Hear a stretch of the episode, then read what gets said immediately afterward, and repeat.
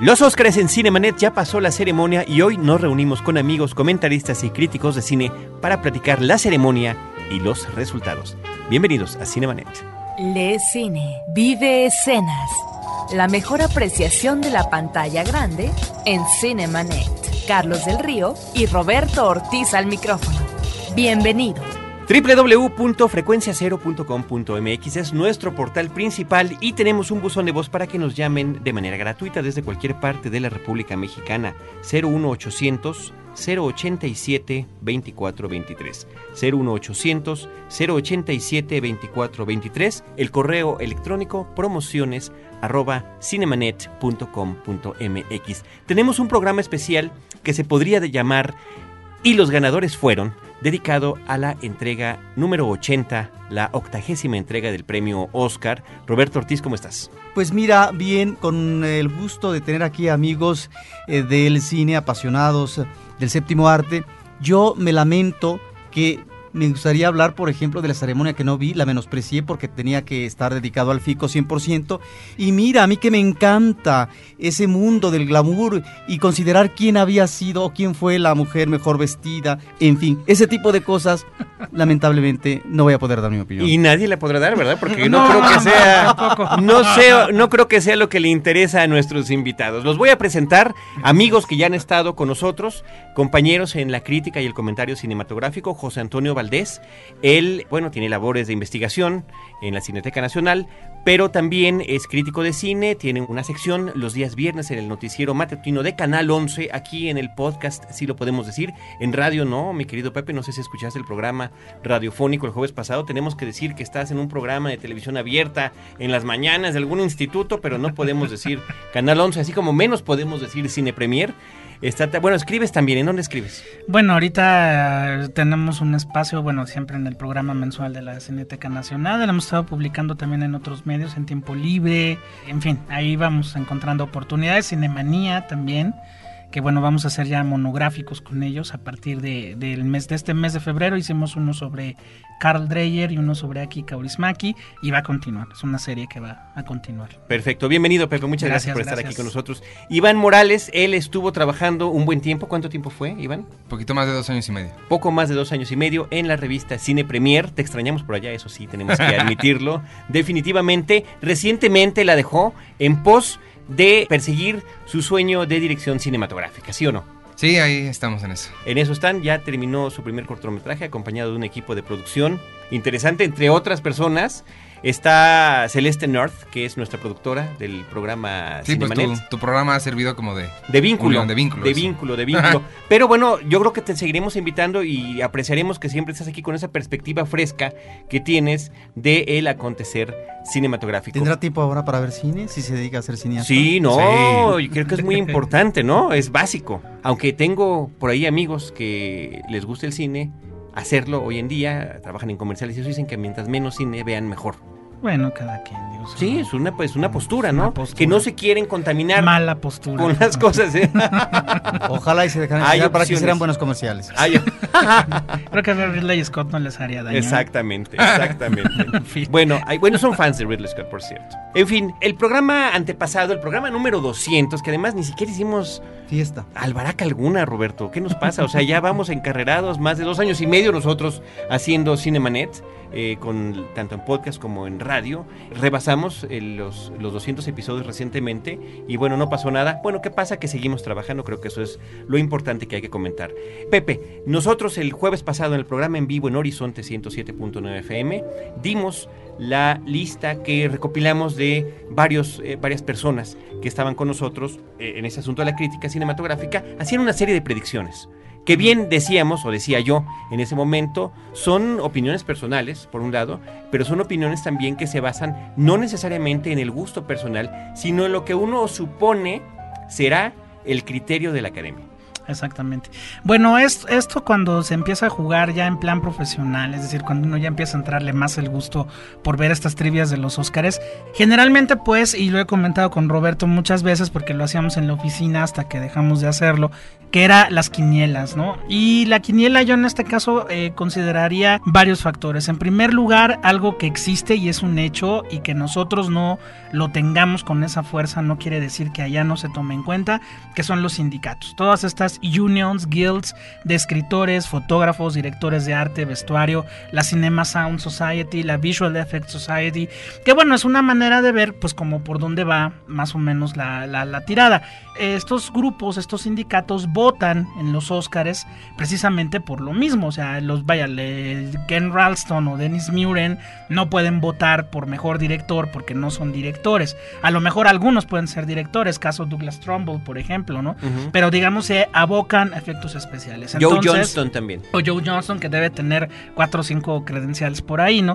Entonces, tomando en cuenta eso por un lado, y por otro lado, la idiosincrasia de una academia que nos ha acostumbrado la, en estos, est- estos 80 años, que bueno, a mí me han tocado por lo menos 20, por así decirlo, así ya viendo los Oscars desde muy, muy chavito, pues bueno, nos ha acostumbrado a que es una academia absolutamente convencional, eh, gobernada por gente que seguramente vio el estreno de Wings, la primera película que ganó el Oscar y fue allá, fue a la premiere, en serio, ¿no? Entonces, pues tienen generalmente un criterio pues bastante rancio que eh, premia desde luego películas que tengan esta doble noción, ¿no? Por un lado, la, el exaltar los valores, el exaltar el espíritu norteamericano y por otro lado, eh, películas que tengan cierta redundancia comercial. Por eso me da un enorme gusto que el Observatore Romano, que hace 47 años armó una bronca muy seria con Viridiana de Luis Buñuel cuando ganó la Palma de Oro, se expresara diciendo que este año Hollywood premió a películas sin esperanza. Desde luego refiriéndose a Sin lugar para los débiles y a Petróleo Sangriento. Cosa que bueno nos habla también de que este, estos señores del Observatorio Romano, que es el diario más importante del Vaticano, pues viven en su planeta, ¿no? Creo que tanto Sin lugar para los débiles como Petróleo Sangriento en su nivel hablan de cómo está el mundo ahorita, curiosamente remitiéndonos a épocas pasadas. Por un lado la ambición, por otro lado de la violencia, por otro lado un mundo donde ya no hay lugar para la ética antigua, sino que ya un asesino puede tener una ética perfectamente bien armada en su cabeza loca, ¿no? Roberto. Pero también eh, la academia ningunea. Y si bien es cierto Totalmente, que sí. has mencionado que ahí están esas películas, que me parece que ahí sí hay verticalidad con respecto a películas muy críticas. Sí, claro. Eh, no solamente de cómo, no cómo funciona el mundo, sino eh, un manejo eh, muy pesimista que nos remite obviamente a una cuestión escéptica de la sociedad americana. Claro. Lo que sí creo es que dejaron de lado una película como El Valle de las Sombras. No, de Es eh, una de las películas nodales, creo yo, que hemos visto recientemente. Una crítica, además con un planteamiento muy original, de lo que han sido las guerras, eh, la incursión en las guerras por parte de los Estados Unidos, la guerra de Vietnam, la guerra de Irak, el horror que encarna en un hijo de un hombre que ha sufrido los avatares eh, de, de Vietnam. Es una película que fue ninguneada y que me parece que es excepcional. Ahí está la crítica a la sociedad americana en términos de la convivencia con respecto a su sistema político que en principio apoya y reelige a un presidente, apoya la guerra, ¿sí? Am- efectivamente existió la sombra eh, y existe la sombra del terrorismo, pero que no avala la academia una película que realmente es de las más críticas que hemos visto en los últimos tiempos en tanto producción hollywoodense. Ahora, Ahora, finalmente sí. hay algún tipo de reconocimiento desde el momento en el que nominan a Tommy Lee Jones y ahí tiene presencia la película dentro de esta vorágine de cintas Pero vaya, que están lo, nominadas. lo ¿no? normal, Carlos, es que un director como Martin Scorsese gane el Oscar de Mejor Dirección después de siete nominaciones por la película menos comprometida, más comercial y más inútil de toda su carrera, que es Los Infiltrados. Eso es lo normal en los Oscars. Sí, y que por eso, por ejemplo, estaba esta expectativa de que Julie Christie se Exacto. fuera a llevar el Oscar a Mejor Actriz Por de la nostalgia. Y ahí nos patinamos todos. Porque es el otro elemento. mayoría. Bueno, ¿por qué no hablamos en primer lugar de qué nos pareció la ceremonia en esta ocasión? Y no sé si quieres arrancar, Iván, ver, platicando tu perspectiva de, de este, de este evento como tal. A mí la ceremonia sí me gustó bastante. Ok. O sea, no, he escuchado muchos comentarios de que estuvo muy aburrida, que no sé qué. Yo, no, la verdad, no sé qué, como que esperaban. Eh, a mí me emociona mucho la... Pero a ver, ¿desde todo- cuándo lo ves? de- bueno, de- de hace cuatro años. El primero, el primer, los primeros Oscars que recuerdo haber visto así sentar, híjole. ¿Cuándo fue Living Las Vegas? ¿Cuándo- En el 96. Más o menos por ahí. 96. Es el primero que recuerdo así de ¡Ah! Nicolas Cage. este, porque aparte me acuerdo que esa película la vimos como ilegalmente, ¿no? Bueno, entonces me gusta mucho y me gusta mucho Jon Stewart. Y sí me pareció, sí, es lo que comentábamos hace rato, sí siento que tuvieron medio cliptitis, o sea, clips de esto, de esto, de esto, ¿no? Clips de los clips, luego... No, y que además se burlaban de que a lo mejor hubiera habido más. Hubiera habido más, Si claro. Hubiera seguido este asunto. Entonces sí siento que... De la huelga, ¿no? Que, estuvo medio exagerado eso y siento que faltó un monólogo que mientras el monólogo me gustó mucho, es demasiado parecido a lo que hace normalmente en su programa de cualquier forma. Sí siento que faltó algo más tipo, como lo que hacen todos los años, ¿no? Que se mete a las películas o, no sé, interactúa con ellos. Eh, pero en general sí me gustó bastante la, la, la ceremonia, la sentí muy más fluida que otras veces. Es, es que como que hay esta gran crítica, ¿no, Pepe? Y, y ahorita yo también daré mi opinión, ya que Roberto no, no, no tuvo oportunidad de ver. Estaba en el FICO. Estaba en el FICO, claro, sí, ¿no? sí.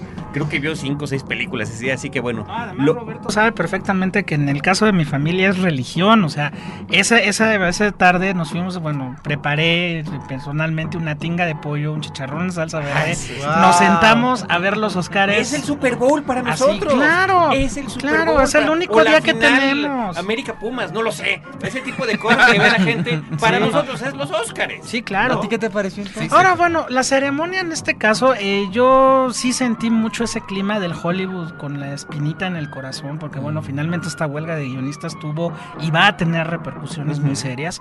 Entonces yo supongo que fue una entrega marcada por una aparente sobriedad, es decir, vamos a hacer este, rápidas las presentaciones, vamos a hacer este, que, lo, que Jon Stewart intervenga, pero que no intervenga tanto, que si le va a pegar a Obama o a Hillary le pegue, pero tranquilo, y luego, luego pase a un premio, o sea, más o menos fue así. En el, hay un rubro que, bueno, eh, curiosamente a mí me gustó mucho Enchanted, Encantada, creo que es una película muy, muy divertida y con una mala leche sensacional hacia los cuentos de hadas, pero las canciones que también se oyen en la película aquí fueron verdaderas torturas, sobre todo las tres canciones de Encantada. Ahora, en general, los, no, en general, los cinco bueno, números musicales fueron. Ese homenaje a. Cachirulo con los viejitos y eso. Bueno, realmente fue, fue terrible, ¿no? Hubieran cortado las canciones, hubieran hecho un solo bloque. Sí, que lo han hecho alguna vez. Vaya, lo han hecho estos alguna vez. Pobres irlandeses al final ya estaban No. queriendo ahorcarlos, ¿no? No. Que ganaron. No, están locos. Todos. O sea, no, no, no, no es posible. No, mira, estuvo mal eh, la primera de Amy Adams, porque ni, ni escenario, ni, ni escenografía, ni un vestido. Sí, era nada como homenaje a. Dreyer, ¿no? Ella- Era ella sí, sola. sí, sí, ese sí, qué poca. Pero bueno, la otra era Kristen Chenoweth. Claro. Pues eh, está padre y bailaban. Y, y, y los de Once, el problema es que no vieron Once y no les llega Ajá. a escuchar la canción. Es que Eso debe ser importante. Porque sí. aparte, la pero can- como espectáculo por sí mismo no lo fue. No, no Que- lo fue. Que en años anteriores hemos estado acostumbrados a grandes despliegues en el escenario. Pero es que la canción Eso es así, faltó. la canción es. O que tienes sí, un, eh. un one, o un, one o una one woman show, o sea, tienes un Billy Crystal, tienes un Ellen DeGeneres, ¿no? Que realmente te mueven, realmente. O sea, Bueno, sí te-. Ellen DeGeneres tomándose su foto con Steven Spielberg, pasando la aspiradora, o sea, se vuelve realmente alguien que te apapacha, ¿no? Jon Stewart, yo creo que aquí en el caso de México es un es alguien a que nosotros no Eh, conocemos. de- to- totalmente desconocido, ¿no? eso es cierto. Entonces, bueno, mucha gente que seguramente le prendió a su tele el domingo y ven a este cuate y empieza a contar chistes locales Claro. que fuera de Alabama no se entienden, pues bueno, realmente. Claro, pero, pero te- te ves- bueno, sí. Eso es una desventaja aquí en México. Sí, y creo. seguramente en muchos otros países. Ahora, en Estados Unidos tiene un show que, donde, que es una parodia sí, de un sí, noticiario sí, televisivo todos los días donde constantemente está haciendo humor y crítica política. Pero pensando ¿No? en la gente que, bueno, Sí, si sí, no sí. van al cine y menos van a ver a John Stewart en la tele, pues creo que fue algún común hándicap, en este caso para la, Ujú. la, la- la ceremonia en México. Allá en Estados Unidos les fascina, ¿no? Y eh, pues también los discursos fueron, el- salvo el de, no Bardem. sé, el de El de Bardem, Bardem, se me hace que fue que impecable fue. La gran mayoría fueron lo mismo, de mi mamá, mi abuelita, mi El de Tilda tío. Chistoso. El de Tilda estuvo muy El, bien. el gracias a la academia, híjoles, no sé si yo lo Sí. obviaría, ¿no? Marion Sí. Cotillar se, bueno, se me derrumbó su imagen de gran actriz al, al estar chilloteando ahí con, ese vestido de escamas de pescado. O sea, no, no, bueno, lo que decía Roberto, toda la parte del glamour y esto, no hubo ninguna glamurosa. René Zellweger parecía embutido, este... Loca, como siempre. No, o sea, no Pero hubo lo de los otros años. Es la reina. Helen Mirren es, la, es su majestad. Sí, sí, sí, eso sí. Sí. Ahora, eh, yo te quisiera decir también mi punto de vista, A ver, Pepe, este, Iván, Roberto. A mí me pareció una ceremonia correcta. Qué bueno que no nos alargamos en discursos, qué bueno No. que no nos alargamos en bromas. John Stewart también en particular me cae muy bien. Sí. Me parecieron muy simpáticas sus participaciones y este me disgustó la cuestión de las canciones, de verdad todas las cinco, ¿eh? Sí, o sea, fatales. letales, era como que en ese momento voy por más refresco, ¿no? O le cambio a ver qué están diciendo los de la tele nacional por- para que también te puedas atacar de risa. Ay, había, no. había varias opciones en tele nacional para cambiarle y, y- y, bueno, que tener también el lado humorístico del asunto, pero en general dije, es una ceremonia que fluyó y que se pasó creo que 20 minutos. Que Luego veces que se tardan una hora, hora y media o dos más, hace muchos años, ¿no? Llegaba a suceder eso. Cuatro Y- horas, cuatro horas veinte, ¿no? ¿Cuánto duró esta ocasión? Eh, empezó a las 7, terminó a las 10.45. Ya estaban despidiendo. Lo único que sí voy a decir sobre las canciones es que creo que las nominaciones estuvieron mal. La de Once no, la de Once está bien. Pero debieron haber nominado una de Hairspray, la de Ladies Choice, que fue original de la película, o sea, no estaba en el musical. Y, y qué, qué tal hubiera sido ver a Hugh Grant cantar Pop Goes My Heart ahí arriba. Ah, me hubiera matado, me hubiera matado. Eso me hubiera matado. Que creo que eso es lo mejor que tiene esa película, perdón. Sí, no, Ni siquiera me acordaba, gracias por recordarme. Y ya, esto es lo que voy a decir de las Esa es la canciones. sección de las Sí. que se quedaron fuera, ¿no? Mira, la sección de los que se quedaron fuera es realmente muy amplia, porque Muy creo que fue un año donde muchas películas que debieron estar no estuvieron. Zodíaco, Acabas de por ejemplo, mencionar Zodíaco corresponde, ¿no? Acabas de mencionar Zodíaco, eh, yo le Zodíaco, hubiera ¿no? puesto, ni modo, mejor director, yo hubiera incluido a Tim Burton, creo que esta vez sí se lo Claro, merecía por claro, pero por supuesto. Claro. Este, y bueno, muchísimas películas más. De repente tú veías las ternas y decías, este, Born Ultimatum, Born Ultimatum, Born Ultimatum. Por eso yo les decía hace rato, ¿de qué me perdí? O sea, ganó todos los premios técnicos, ¿no? Sí. Esa era una maravilla, ¿no? Sí, sí, sí. Entonces, como que no hubo esa, esa repartición de otros No lo sé, años, ¿no? retomando lo que decía Roberto con, con la película de Tommy Lee Jones, In the Valley el of valle, Elah, el, el Valle de las este, Sombras. Sí. Yo creo que le pasó algo similar a Gangster Americano. Qué que bueno. si bien es una película convencional dentro del género eh, gangsteril, tiene su novedad en, en el, en el asunto de destacar el asunto de la corrupción Y policíaca. es una clase Y de no solamente la corrupción, empresas. no solamente la corrupción ¿No? policíaca, La institución del ejército. Claro. Cuando estamos viendo que en plena guerra de Vietnam la droga se transporta en los ataúdes de los soldados que vienen muertos a los Estados Unidos. ¿No? Salen muy mal libradas esas dos instituciones que se supone son las que velan por la seguridad nacional. Esa No. sería otra gran ninguneada. Sí, creo, creo que es importante hacer esa mención. Y dan nominaciones eh, pequeñas a la madre, la actriz que Y la hace dirección de arte, ¿no? Sí. Voy a nominar mejor vestuario con el peluche, ¿no? Que saca Denzel Washington. Pero sí fue un año que faltaron muchas, faltaron muchas cosas. Ahora, por otro ¿no? lado, digo yo, ¿ya algún otro comentario de la ceremonia para No, ya pasar, ninguno. a No seguir- merece continuar con esto? Este, eh, al final, dentro Ajá. de las que estaban ya nominadas, que me parece que, que con eso premió Jon Stewart, justamente al principio del programa, ¿no? Que pasa puros asesinos, ¿no? Bienvenida sea la- un, un embar- un embarazo adolescente. Gracias a Dios por un embarazo adolescente. Son películas poco convencionales. Muy Sí, poco. mucho. muy Son poco. muchas de ellas grandes películas. Expiación con todo y lo clásico que es en- dentro de una épica romántica Sí. histórica, creo que funciona muy bien y tiene una narrativa muy peculiar. Sí. No, Michael Clayton, que todo el mundo, no sé si a ti, ¿a ti te gusta Michael Clayton. Me gusta secas, No te digo, encantó. no me fascinó, Iván. pero me gusta. La acabo de rentar en iTunes para volver a verla porque honestamente no entiendo qué le ven. No sé si la vi dormido como zombie, no tengo idea. Roberto, no un comentario de Michael Clayton. nada. Pues Michael Clayton me parece que es una película de personaje, es un magnífico thriller y que realmente Tiene un guion sensacional. el guion es extraordinario. Que no estuvo ¿sí? nominado, por Ujú. Yo no sé por qué se r- ninguneo por parte de nuestro amigo. Sí. No sé, pero vi Control, la No, sí Joy estuvo Division nominado y el esa guion, está sí estuvo increíble. nominado. Ah, bueno, no ganó. No ganó, no ganó, ganó. ganó Más el, bien que no ganó. El guion de la stripper, ¿no? De, de Diablo Cody. No es stripper. es- Bueno, fue. Lo No. fue. Estaba haciendo una investigación para un libro. Eso dicen todas, eso No, dicen todas. explícanos, explícanos. Iván, Ella es favor. escritora, toda la vida ha, sido escritora. No Como- importa lo que haya, bueno, pero luego algunos escribimos mientras hacemos otras Como cosas. parte de investigación se metió de stripper. No, ah, véanlo en su MySpace. No, no, no. Como parte de su investigación se metió de stripper. Sí, y, e hizo un libro. Bastante Ok. chido. Petróleo. Sangriento que está basada en una novela de Upton Sinclair, que es un personaje muy interesante, que fue el que le produjo a Eisenstein su locura mexicana de Que viva México, por cierto, y que bueno, la novela Petróleo es en la que se basa este, en este caso Paul Thomas Es como del Anderson. 27 la novela. ¿no? Más o menos, debe ser a finales de los 20, ¿no? Que es de hecho es el, el tramo que, que abarca la película. Imagínate nada más, era prácticamente un registro de lo que estaba sucediendo en la realidad. Sí. Y yo diría al estilo de la serie de televisión Deadwood, ¿no? Y como lo hace Martin Scorsese en, en Gangs of New York, es cómo se hizo Estados Unidos, pero a través de la corrupción, a Claro. través de la ambición. No es el clásico sueño americano. No, no, no. Sin embargo, la película arranca y pareciera que es la épica Sí, de la western, conformación de una nación y más aún si el remate en la primera parte es la bendición con el petróleo de un bebé que después Sí. va a ser un personaje ahí eh, muy importante. Importante. Sin embargo, es lo contrario, es la antiépica. Y aquí creo que sí eh, quedan resquebrajados ciertos valores a propósito de lo que son los fundamentos de la Claro. sociedad No, norteamericana. y lo mezclas con el, el miembro este de Para de Sufrir y bueno, realmente es terrible, ¿no? El personaje que hace Paul Dano, que bueno, metes Para la de ambición, es para de sufrir, ¿no? excelente, Este, excelente. y lo Qué metes, sorpresa este muchacho. Sí, Sí, ¿no? muy bien, muy, muy bien. Qué realmente. sorpresa. Y luego toda la historia detrás de por qué tiene este doble personaje.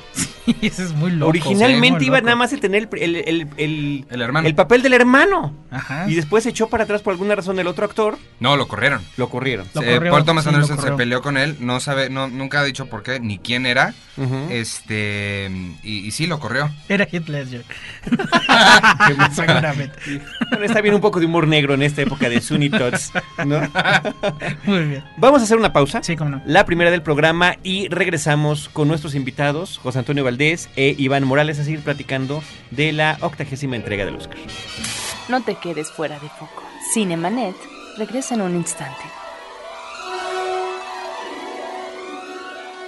Si quieres viajar de manera muy económica, escucha Pasajeros con Destino, un podcast de frecuencia cero para convertirse en un verdadero ciudadano del mundo. www.frecuenciacero.com.mx Porque sentirse bien es cuestión de decisión. Frecuencia positiva. Un podcast de frecuencia cero. Pláticas íntimas a puerta abierta. www.frecuenciacero.com.mx EON 4.5. Conéctate al mundo de la tecnología y los negocios con EON 4.5. Un podcast de frecuencia cero. www.frecuenciacero.com.mx. Fin del flashback. Estamos de regreso. Continuamos en Cinemanet platicando de esta última entrega del premio Oscar y vamos a platicar, compañeros, de las predicciones que hicimos. Hicimos y además lo dimos al aire en vivo el jueves pasado, antes de que fuera la entrega, las predicciones de más o menos 12 categorías, que fue las que elegimos. Y bueno, voy a decir quién, es- quién ganó.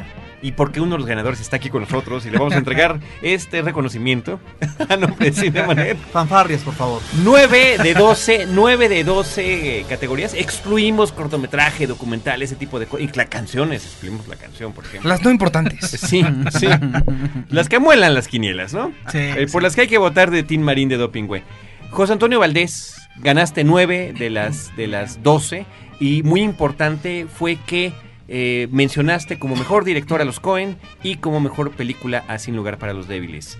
A esta cinta de los hermanos Cohen. Jorge Ávila Andrade del periódico Récord te empató.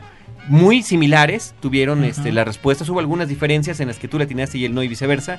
Pero al final coincidieron y fueron los únicos en votar por esta película en esas categorías. Eh, después, está mal que lo diga, quedé yo con 8, un poquito atrasado. yo voté, ahí sí, mi perdición fue justamente eso. Director y película había yo votado por There Will Be Blood, por Petróleo Sangriento. Sin embargo, bueno, habré de comentar que las cuatro eh, nominaciones de los eh, actores le atiné. Con, donde había un par de, de diferencias importantes, ¿no? De, Ah, de votaste por Tilda Voté por ti, Swinton, por Tilda. Swinton y voté por, por Marion Cotillard. Eh, Roberto Ortiz, 7 de 12. También siguió con lo de Tilda Swinton, también estaba. Estábamos convencidos cuando vimos esa cinta de que sería así. César Albarrán se quedó con 5 aciertos Aciertos. y Carlos Gómez con 3. estamos checando ahorita también las respuestas de Iván y fueron 4. Sí. cuatro las atinadas. Te, viste, insisto, Pero, pero, pero eso es porque no me aceptan los documentales y los cortos y los otros. Bueno, es dentro de estas 12, ¿no? ya con los otros sumas ot- otras dos, ya son seis. Ahora, Carlos, sí nos restó esta idea que en donde eh, fue el acierto de Pepe, que uno considera que la academia va a manejar un Oscar para mejor película como producción. Es el premio a la industria. Sí. Y el otro a la creatividad, que es mejor director. Obviamente, el criterio en términos de objetividad sería, si es la mejor película, es el mejor director. Sí, sí, sí, Pero la academia divide. Y en esta veces. ocasión unificó y se lo dio a una sola, cosa que yo pensé que no iba a suceder. Yo pensé que eso no iba a pasar el año pasado. Yo pensé que la mejor película iba a ser Cartas de Iwo Jima y mejor director Marty, ¿no? Gana Los Infiltrados, dices, bueno, qué buena onda, ¿no? Yo creo que debe haber sido Cartas de Iwo Jima el año pasado, ¿no? Y bueno, este año tenía que haber, yo siento, esa, esa, esa unidad, Qué intuición, Pepe. qué intuición. A ver, mejor fotografía. Eh, la mayoría estaba pensando que Roger Dickens, por el asesinato de Jesse James por el cobarde Robert Ford, se la llevaría y estuvi- no estuviste de acuerdo. No, yo voté por Robert Elswit en, en Petróleo Sangriento, que creo que, bueno, lo que comentabas tú hace rato de la película lo trata muy bien la fotografía. Esta- estas imágenes épicas con las que empieza la película y que luego va tendiendo a ese minimalismo y a esa especie de sobriedad. Pues bueno, creo que el trabajo de Roger Dickens eh, este año, y al igual que el de Kate Blanchett, la, peor, la mejor manera de perder el Oscar es que te nominen más de una vez, ¿no? Tanto Roger Dickens como Kate Blanchett perdieron en Claro, esta con ocasión. doble dominación teniendo, ¿no? El doble de posibilidades que los demás. Y bueno, Dickens yo también siento que no lo quieren mucho, ¿eh? porque ha tenido muchas oportunidades, particularmente con los hermanos Cohen. ¿Recuerdas la fotografía de El hombre que nunca estuvo? Que es en blanco y negro, ¿no? increíble, sí. Y no, o sea, no, y no, y no, o sea, bueno, de alguna manera Ellsworth aquí tenía más el, el campo abierto y uno que no hemos podido ver la película en México, pero que todo mundo decía que era sensacional, Janusz Kaminski, Janusz. por de, eh, la escafandra y la, y la Mariposa. Que dicen que también es sensacional. ¿No la han visto? verla. No. No. Ay, me hubieran dicho para traérsela. Ay, No, los bueno, pobres mortales todavía no. no la podemos No la ver. hemos visto. Está increíble esa película. Y nuestros piratas no la tienen todavía. Nuestros piratas del Caribe, eso se refiere. Claro, sí, claro. Dirección de arte, dirección de arte.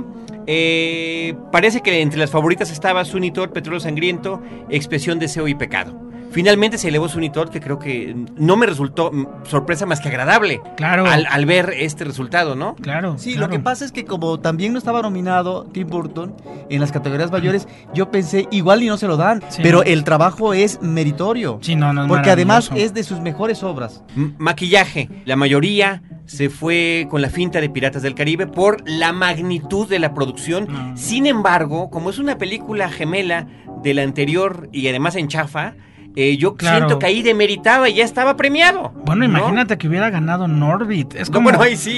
No, o sea, es como darle un Ariel a una película con Charlie Valentino, ¿no? A ese nivel. No, yo creo que eh, eh, convertir a una niña tan guapa como Marion Cotillard en esta pasita este, infecta que es Edith Piaf en La vida en rosa, creo que ahí sí merecía el Oscar de maquillaje, ¿no? Y Piratas del Caribe, yo estoy de acuerdo contigo, merece el fuego eterno, ¿no? Sin embargo, yo la verdad, el maquillaje que le ponen a esta actriz en los últimos momentos Sí, de parece su E.T., existencia parece E.T., es sí. la verdad lamentable. Le están premiando la película como mejor maquillaje. Esta mujer de 40 años, que es una anciana porque así fue en la vida Sí, real. así fue. No, se acabó totalmente por, por, por, por, por la drogadicción. Pero la verdad, ese maquillaje no te lo crees. Cuando ella está viendo hacia el pasado recordando, es malísimo. Eh, bueno, pero en las otras partes es increíble, Sí. ¿no? No solamente el maquillaje de época, la transformación que tiene ella, que tiene que ver también con, Con su interpretación actuación, claro, sí. y la etapa eh, más notoria de su enfermedad cuando cae en el escenario. Es que es una actuación integral, a mí eso es lo que me sorprende. No es este Javier Bardem me pone en plastas y soy viejito en el amor en los tiempos del cólera y me sigo moviendo como garañón. No, aquí es una actriz que, que la ve uno en la, la ve uno en fotos y es guapísima la niña y aquí se encorva, mueve, hace este, este gesto así de la boca que hacía Edith Piaf. O sea, es una actuación muy integral. O sea, es vestuario, mirada. maquillaje, actuación juntos, hacen una gran Bueno, nos saltamos a esa categoría. Estaba Kate Blanchett por Elizabeth, que está increíble. Yo ya tuve oportunidad de ver la película. Simplemente es una forma de consolidar lo que ya estaba consolidado, ¿no? Totalmente. Con la primera película, que es muy, muy superior. Estaba Julie Christie, por lejos de ella. También tuve la oportunidad de Que ver la película ayer. Está muy, Está bien, muy bien. Aunque ahí sí había este favoritismo por la carrera de ella, que es de lo que platicamos Exacto. hace ratito, ¿no? Como Alan Arkin.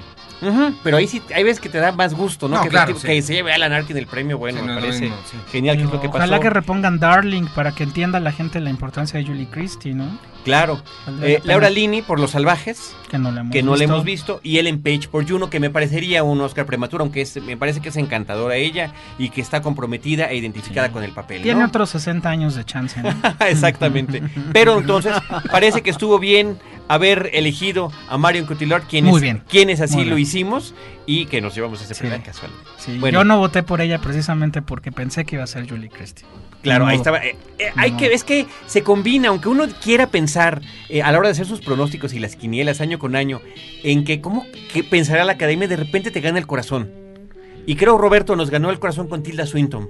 No, Exacto. no, a mí no me ganó el corazón. Me ganó el corazón con Julie Christie, porque pensé, va a ser un reconocimiento a su trayectoria, importantísima, y basta ver Pero ¿por qué, vo- por- por qué votaste por Tilda Swinton? No, porque está extraordinaria Por como actriz. eso, cuando Pero- había una favorita que era Kate Blanchett por I'm Not There. Eso es votar con el corazón. No, no, no, porque me, me parece que está muy bien como actriz y que se lo merecía. Por eso. eh. No pensé si la academia iba a considerar Eh, otros... Exactamente. uh, si va a haber otros bemoles. ¿Quién le Muy quiere bien. comentar? No, no me atrevo. Bueno, para no quitar este momento incómodo, Ajá. vamos a hablar de una categoría donde todos votamos por la misma película. Fue la única categoría en la que todos votamos por la misma y todos ganamos. O ganó quien debió haber ganado. Todos Dario ganan. Marianelli por la música de expiación, deseo y pecado. ¿Cómo Una no? música que desde que tiene un papel importantísimo en la película, desde que la estás viendo, no queda simplemente de fondo, pero que se integra a través De la máquina de el escribir. teclado de la Eh, máquina de escribir, que es un detalle Es una maravilloso. partitura hermosísima, además, ¿no? De chuc, chuc, chuc, chuc, No. No, es bellísima. Sí. Actor de reparto. El gran favorito, Javier Anton Bardem. Churk. ¿no? sí. Anton Y, Churk. y se lo llevó, el único que no había votado por él fue Carlos Gómez, que había pensado en Casey Affleck. Yo Que también. era el segundo favorito, ¿no? el tuvo problema es que el Affleck. asesinato de Jesse James la- no la vio casi nadie. Fue una película muy poco difundida. Y, y había otra cosa que leía yo en un periódico gringo.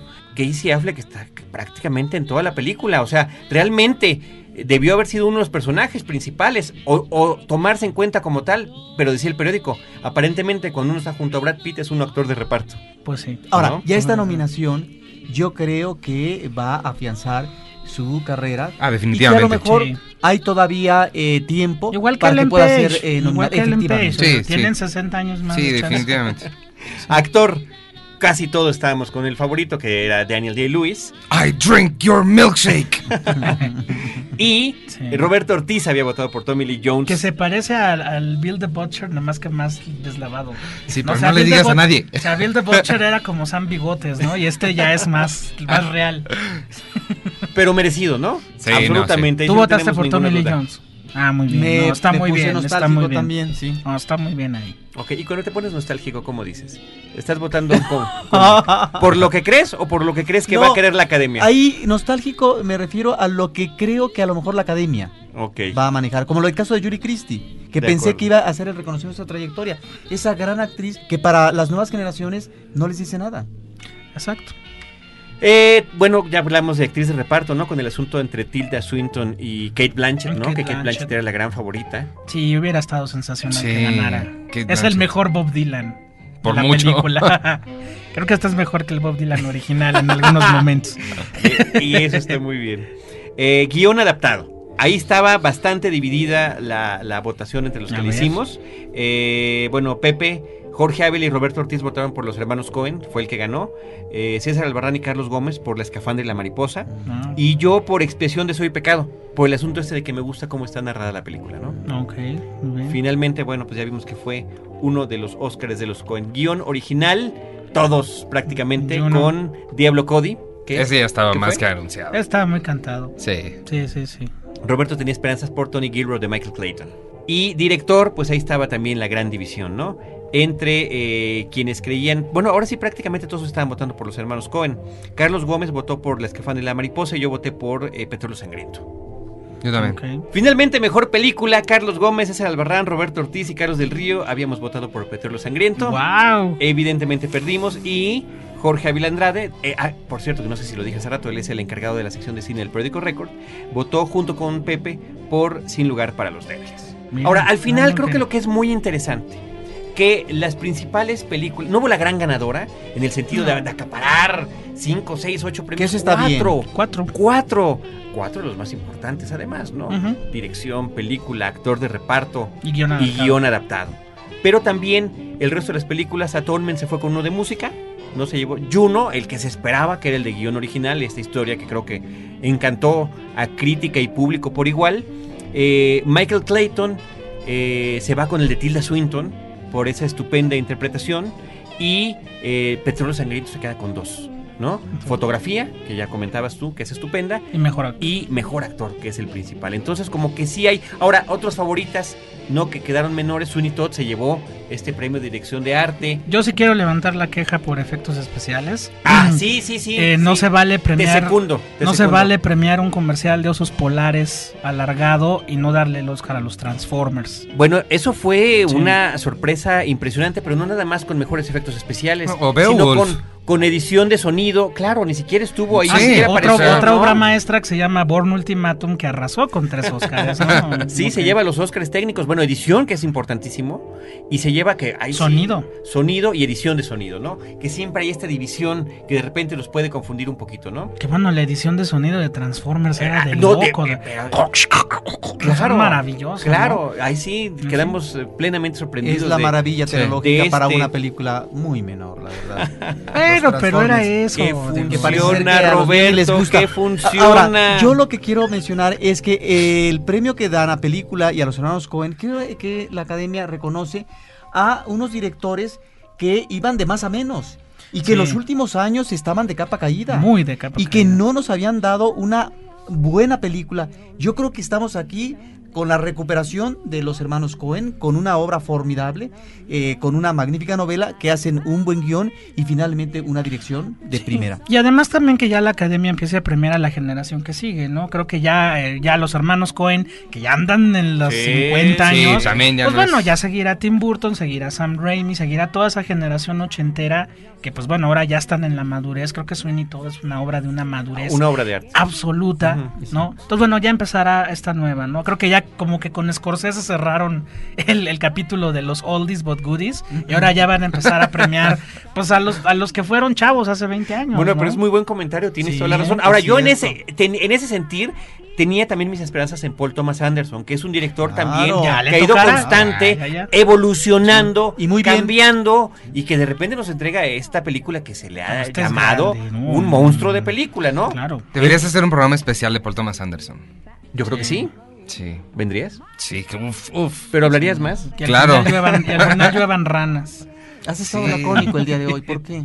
Mm, Porque no les gustó la música y apestan. Ah, las canciones. No, no, no, no. Las canciones, las canciones. Las canciones. No, qué espanto. Ah, en la música hubo consenso, ¿no? De- Absoluto, Mario absoluto, Marianelli. absoluto. Esa máquina de escribir nos ganó a todos, nos robó el corazón. Sí, cómo no. Pues muy bien, no sé si tengan algún comentario final para terminar este programa Iván. especial.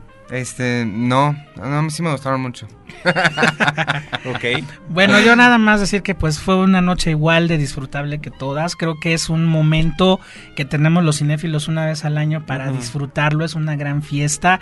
Hacemos berrinches, hacemos corajes, no Sí. nos gustan ciertas cosas. Nuestra familia nos ve con ojos de extrañados. ¿Por qué, ¿Por qué se emociona tanto? Porque este cuate ganó edición. Bueno, nosotros sabemos quién es la maestra Thelma Schoonmaker, ¿no? Entonces, eh, es una fiesta muy disfrutable. Independientemente de que se le acuse de banal, de los de que lo único que importa es la alfombra roja, la publicidad y todo eso, es nuestra fiesta. No nos dedican muchos días al año.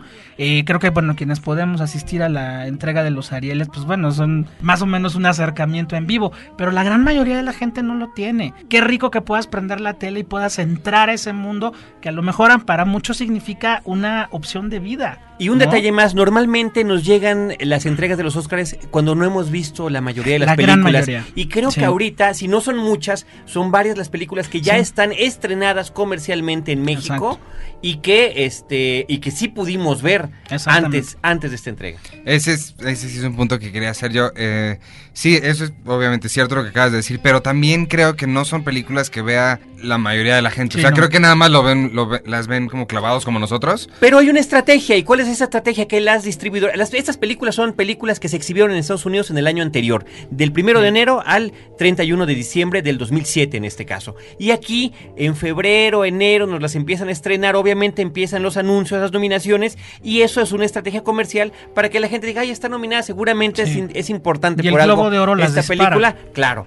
¿No? Y ahorita como que siento que está funcionando más. A lo mejor para el año que entra se acortan estos tiempos de exhibición y ya habremos visto todavía un poquito más. Eso estaría buenísimo. Eso es lo que permitió que tengamos un programa sobre el Oscar porque pudimos ver en exhibición comercial las películas, eso es muy importante. Y la otra que, aunque yo no haya visto ceremonia, me parece que en esta ocasión la academia fue más sensata, equilibrada, ¿sí? Y que no se fue de bruces como en otras ocasiones. Pues muy bien, muchísimas gracias. Gracias a nuestros invitados. gracias. Eh, José Antonio Valdés Peña, con todo y reconocimiento. Gracias. Te nos vas, gracias por haber venido. Iván Morales, el primer programa que tienes aquí con nosotros, fuera ya de tu labor profesional que llevaste a cabo por más de dos años en la revista Cine Premier, pero pues este seguimos aquí Sí, como seguro. amigos del podcast, además de que Mucho éxito como su, cineasta. su labor este, que su labor que está haciendo como podcast escucha, como podescucha de nuestro programa, es importante porque constantemente nos está retroalimentando en las buenas y en las malas. Nosotros continuaremos con Cinemanet semana a semana, dos veces en podcast en www.cinemanet.com.mx y una vez a la semana en vivo